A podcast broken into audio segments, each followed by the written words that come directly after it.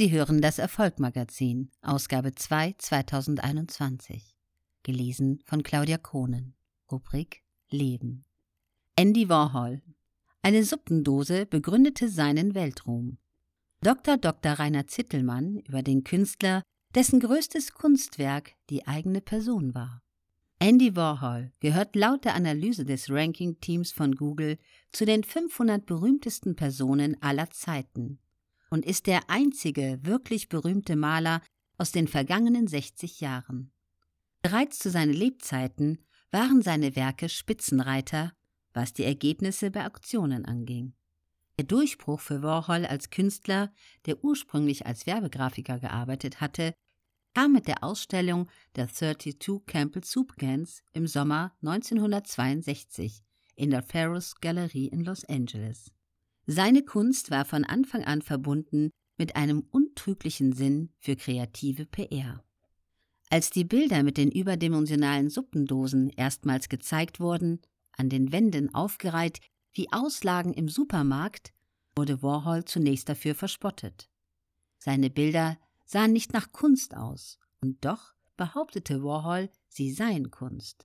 Eine konkurrierende Galerie stellte ihre Schaufenster voller Campbell Suppendosen versehen mit dem Spruch Das Original für nur 33 Cent pro Dose. Warhol nahm daraufhin einen Fotografen mit in den nächsten Supermarkt und ließ sich dabei fotografieren, wie er das Original, also echte Suppendosen, signierte. Eines der Fotos wurde von der führenden Nachrichtenagentur Associated Press übernommen und ging um die halbe Welt.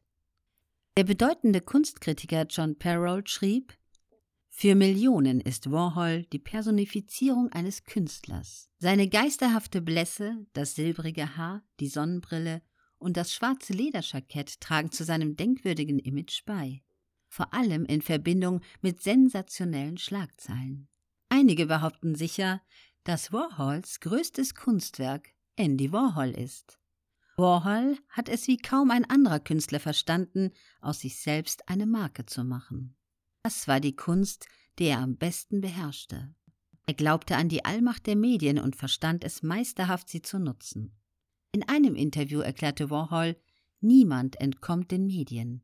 Die Medien beeinflussen jeden. Sie sind eine sehr mächtige Waffe. George Orwell prophezeite die Macht der Medien mit dem Satz Big Brother is watching you in seinem visionären Roman 1984. Warhol konzentrierte sich auf das Wesentliche und das hieß für ihn, sich selbst zu vermarkten. Seine Kunstwerke ließ er häufig von Assistenten herstellen und setzte dann nur seinen Namen darunter. Oft war es schwer zu sagen, wer überhaupt ein Warhol-Kunstwerk gemacht hat. Er oder einer seiner zahlreichen Assistenten. Ein Kunstwerk, so beteuerte er verschiedentlich, brauche durchaus nicht vom Künstler selbst geschaffen zu sein. Es reiche, wenn er seine Signatur darunter setze, nachdem man es vom Fließband genommen habe. Warhol erweckte immer wieder den Eindruck, er wolle sich selbst überflüssig machen. Nicht selten ließ er sich bei öffentlichen Auftritten von einem Doppelgänger vertreten, dem Schauspieler Alan Midget.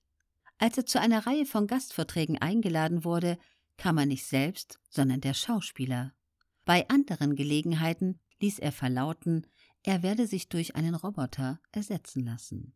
Natürlich flog die Sache mit dem Doppelgänger auf, und das hatte das PR-Genie Warhol sicherlich auch einkalkuliert. Denn so gab es eine neue Story für die Medien. Warhol verstand es blendend, sich ins Gespräch zu bringen. Eine der Methoden war die gezielte Provokation.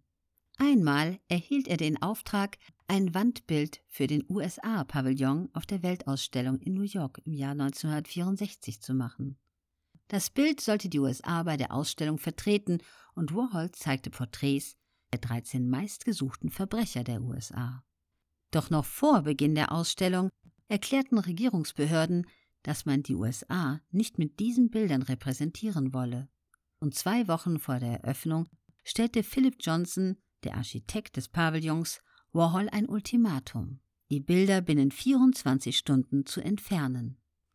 Ein Grund war angeblich, dass Nelson Rockefeller, der Gouverneur von New York, befürchtete, die Fotos der Verbrecher, die überwiegend italienischer Abstammung waren, würden bei einer für ihn wichtigen Wählergruppe auf Ablehnung stoßen.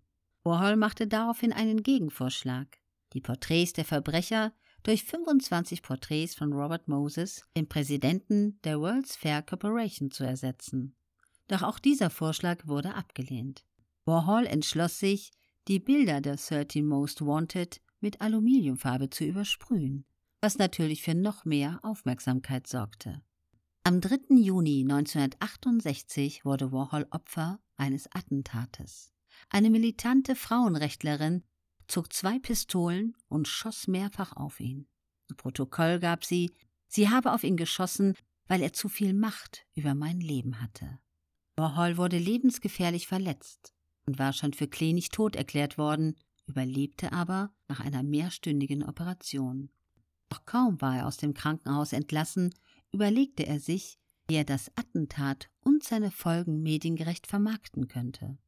Sein Körper war von zahlreichen Narben gezeichnet, und Warhol entschloss sich, ihn von dem berühmten Porträtfotografen Richard Afton ablichten und von der Porträtistin Alice Neal malen zu lassen. Legendär ist sein Kommentar zu den Verletzungen. Ich sah aus wie ein Dior-Kleid, nein, wie ein Yves Saint Laurent-Kleid. Lauter Nähte. Andere Künstler bemühten sich wortreich, ihre Kunstwerke zu erklären und den Menschen mitzuteilen, was sie sich dabei gedacht hätten. Warhol lehnte dies ab. Das Neue, was er zur Kunst beitrug, war unter anderem, dass er Konsumgüter des täglichen Lebens, so etwa eine Suppendose oder eine Colaflasche, zu Objekten seiner Kunst machte. Die Menschen rätselten, ob er damit Liebe oder Abscheu zu diesen Produkten ausdrücken wollte, ob er ein linker Kritiker der amerikanischen Konsumgesellschaft oder ob er fasziniert von ihr sei, oder vielleicht beides zugleich.